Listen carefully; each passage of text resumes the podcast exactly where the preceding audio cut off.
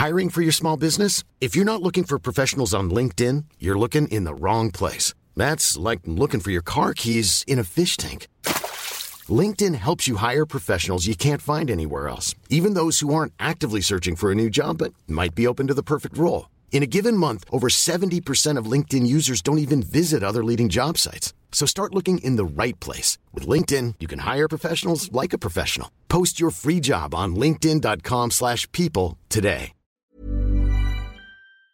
Yann Blakovic, Alex Pereira, le combat de la controverse. Car oui, Alex Pereira s'est imposé par décision partagée 28 29, 29, 28, 29, 28 pour Alex Pereira. Combat extrêmement disputé. On va voir si c'est un vol ou non avec Big Rusty. Mais en tout cas, voilà, il réussit ses débuts, en tout cas euh, sportivement, puisqu'il a gagné en light heavyweight à l'UFC contre l'ancien champion Yann Blakovic. Ce qui arrange quand même bien les plans de l'UFC. On va pas se mentir. Générique. Soit.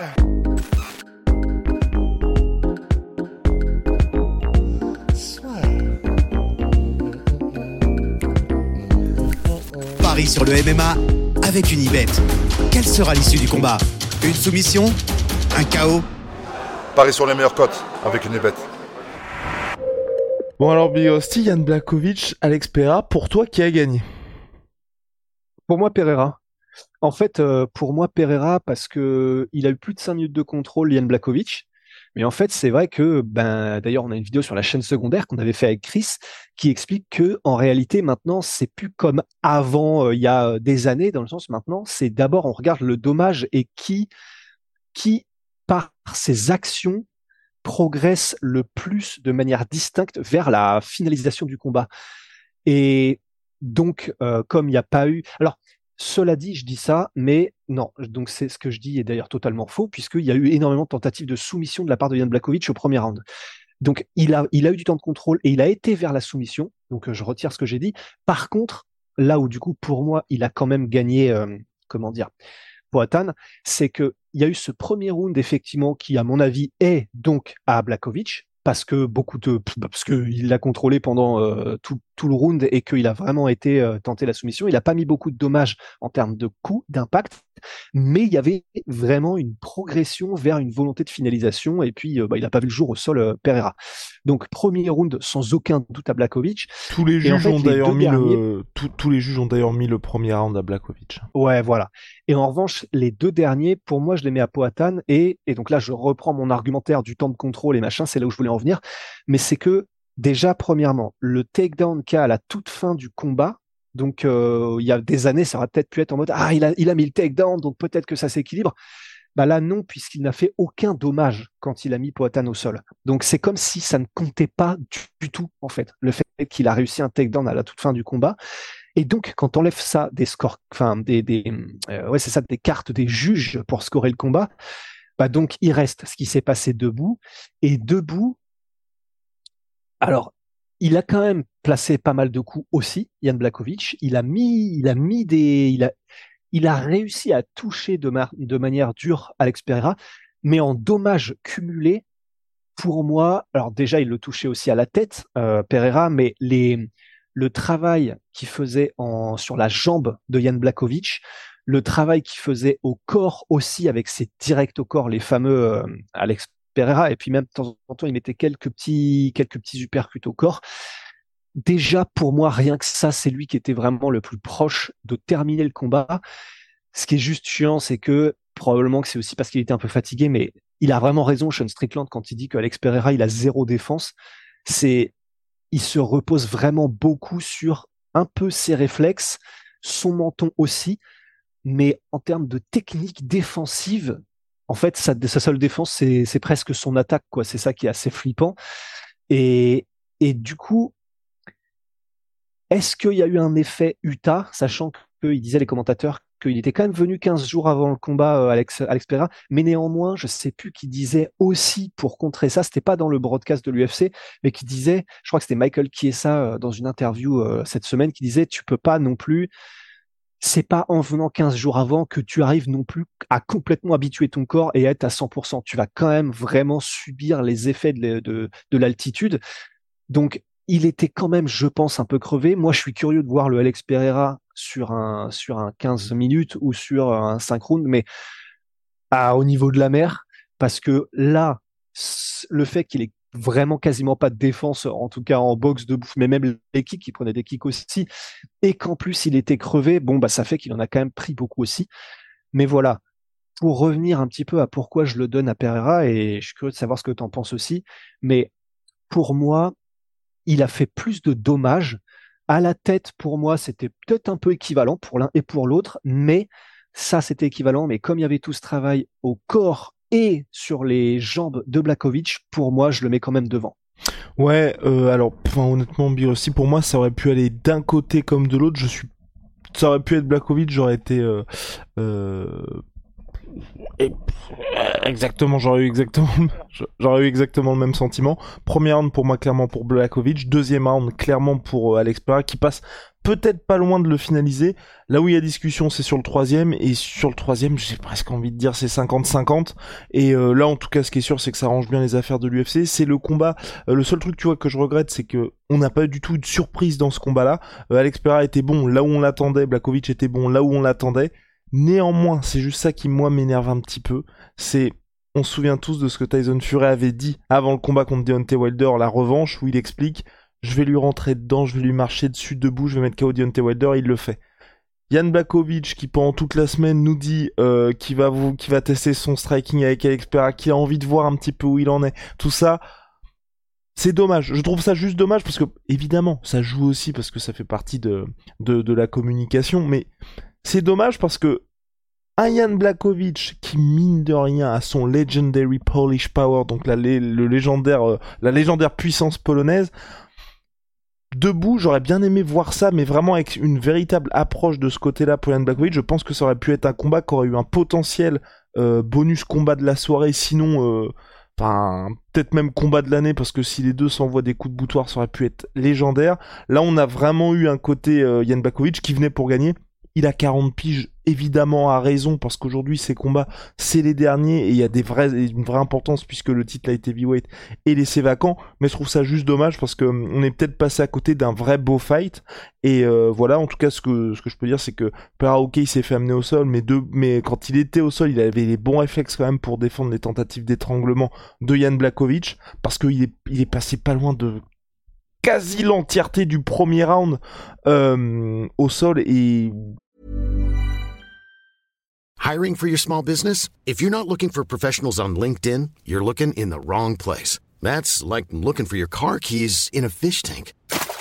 LinkedIn helps you hire professionals you can't find anywhere else, even those who aren't actively searching for a new job but might be open to the perfect role. In a given month, over 70% of LinkedIn users don't even visit other leading job sites. So start looking in the right place. With LinkedIn, you can hire professionals like a professional. Post your free job on linkedin.com slash people today. Pour pas mal Moi, de mecs... que c'était mort, honnêtement. Mais pareil, pareil, je, je voyais, j'étais là, en plus je voyais que ça durait et tout. Et, et aussi les trois qui progressaient, j'étais en oh là là là là. L'espèce de coup de clim, tu vois, qu'aurait fait le... Et c'était un peu ce qu'on se disait aussi dans la conversation avec Ben WhatsApp, en mode, retour à la réalité, regardez ce qui se passe. Et Ouais. ça prenait vraiment cette direction-là de regarder ce qui se passe quand Alex Pereira n'a plus les passes droits qu'il a eu en middleweight, à Ouais. savoir bah tu vas tomber sur des mecs complets qui vont t'amener au sol et là on va tous se rendre compte de ce qui se passe.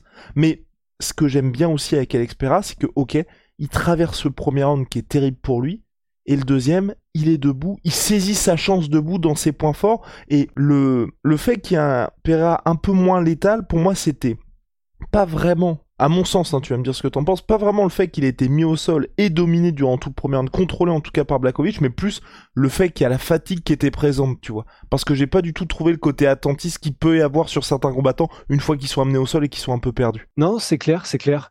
Bah de toute façon, en fait, c'est moi c'est pour ça que je déteste ces putains de cartes en altitude. C'est vraiment pour ça. Même Blakovic en soit. un. Alors, ça aurait Faut probablement faire une un énorme- Lewis, hein, Big Rusty. Ouais, c'est ça, ouais, c'est ça. Il suffit juste de courir tout droit, tu fais un petit coup de genou sauté et puis c'est bon, on en finit. Mais, euh, mais parce que Yann Blakovic, pareil, il a fait le premier round où, euh, bah, visiblement, il s'est crevé à, mettre au sol, y maintenir et tenter de soumettre euh, Pereira. Et bah, c'est presque pour Blakovic que ça a été le pire en fait. Pereira, t'as l'impression, vraiment, mais le fait que ce soit l'emoji île de Pâques, c'est vraiment ça. T'as l'impression, moi, j'ai cru qu'il allait se faire soumettre en fait au début. Et puis, tu sais, j'ai eu la voix de Clément Marcoux qui disait, euh, tu sais, il y a des gens, ils sont impossibles à soumettre. Hein.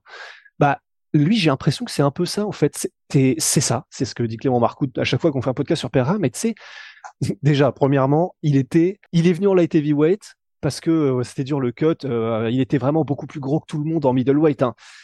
Bah, en fait, il est encore beaucoup plus gros que tout le monde en light heavyweight. Donc, tu vois, c'est, c'est comme Anthony Johnson, effectivement. C'est, tu dis, ça se trouve même en poids lourd, en fait, euh, il ferait, putain, il est gros pour un poids lourd. Enfin, c'est vraiment ce genre de gars, quoi. Et donc, ça, le fait qu'il physiquement, il soit énorme. Plus, on sait que c'est Alex Pereira, et donc on sait que c'est un mec qui abandonnera jamais, qui doit être une horreur à soumettre, même si c'est pas un spécialiste du brésilien, juste parce qu'il est dur. Bah, effectivement, ça fait qu'il a dû, mais vraiment se crever, Yann Blakovic, à essayer de soumettre Pereira sur le premier round. Et comme on est donc, comme tu le disais, en altitude, bah, dans le deuxième round, les deux sont crevés. Et quand les deux sont crevés, effectivement, ça peut se jouer aussi beaucoup à la mécanique de frappe. Ils ont tous les deux une mécanique de frappe, mais Pereira fait quand même un peu plus mal, j'ai l'impression. Et euh, du coup, enfin, je sais pas s'il y aurait eu un combat. J'aurais été curieux que ce combat-là, effectivement, se passe euh, au ras du sol, quoi, pour voir si Blakovic aurait peut-être eu un peu plus de caisse pour mettre au moins garder, gagner le deuxième round en mettant Pereira au sol et euh, peut-être que le troisième ça aurait été compliqué parce que quand même la fatigue aurait joué et c'est pas non plus le game qu'a l'habitude de faire Blakovic. C'est comme le rappelaient les commentateurs contre Adesanya, il a attendu la fin du combat euh, après avoir mis en place un petit peu euh, le striking et puis son, sa manière bizarre de striker sur les premiers. Mais avoir un, Blakovic qui fait du Ramzat ou du Rabib, c'est pas non plus dans son habitude. Et donc, comme on peut le voir assez souvent aussi, pour des gens qui n'ont pas l'habitude et qui essayent d'avoir ce style-là, à la Ramzat, à la Habib, bah, ils se crèvent vraiment beaucoup plus vite. Donc, euh, je sais plus quel était ton point de départ, mais euh. Mais d'un côté, ça m'étonnait pas du côté de Blakovic parce que du fait de son âge, du fait de quelques grosses désillusions, hein, je pense au combat contre Glover, je pense au combat contre Thiago Santos, il sait aussi que il peut s'en prendre des très très grosses et que de temps en temps, il se fait salement mettre KO aussi. Donc forcément, quand t'affrontes Alex Pereira, même s'il y a le fait qu'il soit fait mettre KO par Adesanya il y a trois mois, t'as quand même une énorme appréhension. Et donc c'est vrai, à raison pour lui. Hein, là, euh, ok, tu sacrifies le spectacle, mais de jouer cette sécurité-là. Et comme tu as dit, je pense qu'il s'attendait pas à ce que Pereira soit là à la fin du premier round. Globalement, donc pour l'UFC, on a dit que ça les arrange bien parce que titre vacant light heavyweight pour Pereira c'est parfait et surtout donc potentiellement un Pereira Jerry Prochaska, mais surtout et ce qui pour moi est le plus inquiétant, c'est que dans six semaines en fait, mon cher Rust, il y a l'UFC qui est à Sydney pour l'UFC 293 le 9 septembre. On n'a toujours pas de main event, donc euh, je pense que pour PRA, ça va être un petit peu juste, mais en tout cas, pour préparer un petit peu les prochaines échéances, là, apparemment, il y a Strickland, donc ça n'a toujours pas été officialisé, mais qui fait campagne, en tout cas, sur euh, Twitter pour affronter Adesanya. Euh, mais c'est inquiétant pour le FC 293 et pour la catégorie light heavyweight, on en avait parlé bien évidemment. Entre Ryan Blakovic qui aujourd'hui, on va dire, on a écrit euh, l'essentiel de son histoire UFC, ou où vous avez pas mal de combats assez fun à faire, que ce soit contre Jamal Hill, que ce soit contre Jerry Prochaska. Évidemment, pour l'UFC, c'est intéressant et même dans l'éventualité où l'UFC se dirait, on fait une trilogie en MMA avec Adesanya qui monte tout en étant toujours champion middleweight ça peut être intéressant. Mais les gars, mais euh, juste pour, enfin, Pereira contre Prochaska, c'est genre, c'est un match de FIFA, sauf que tu mets que des attaquants, genre même pas de gardien, tu sais. Genre 11 attaquants contre 11 attaquants, puis vas-y, euh, on voit qui gagne, euh, ça fait des matchs à 22-20, tu vois. Ce serait, mais un truc, mais un truc, ça ne peut pas ne pas être le chaos total, ce combat. Parce que Prochaska, même si parfois il est un peu plus mesuré Poatan, Pereira, il va arriver comme un chien fou, enfin comme un chien enragé. Il va faire mal parce qu'on a vu quand même que bah, c'est les light heavyweight et Blakovic quand même, il l'a jamais sonné, mais on sentait que les coups portaient bien quand même contre Pereira quand il le touchait. Donc euh, avec des gants de MMA en plus, euh, oh là là là là là là.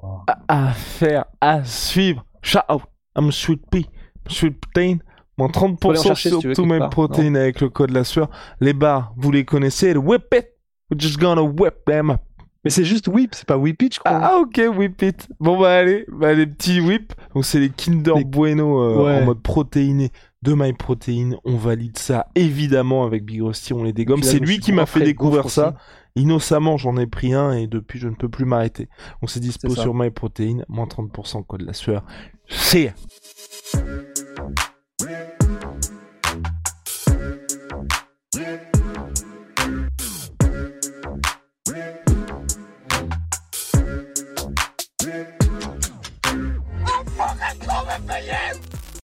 Et voilà, c'est la fin de votre épisode du podcast La Sœur. Si ça vous a plu, n'hésitez pas à nous mettre les 5 étoiles sur Apple Podcast ou sur Spotify. Vous pouvez aussi nous laisser un petit commentaire, ça nous aidera beaucoup.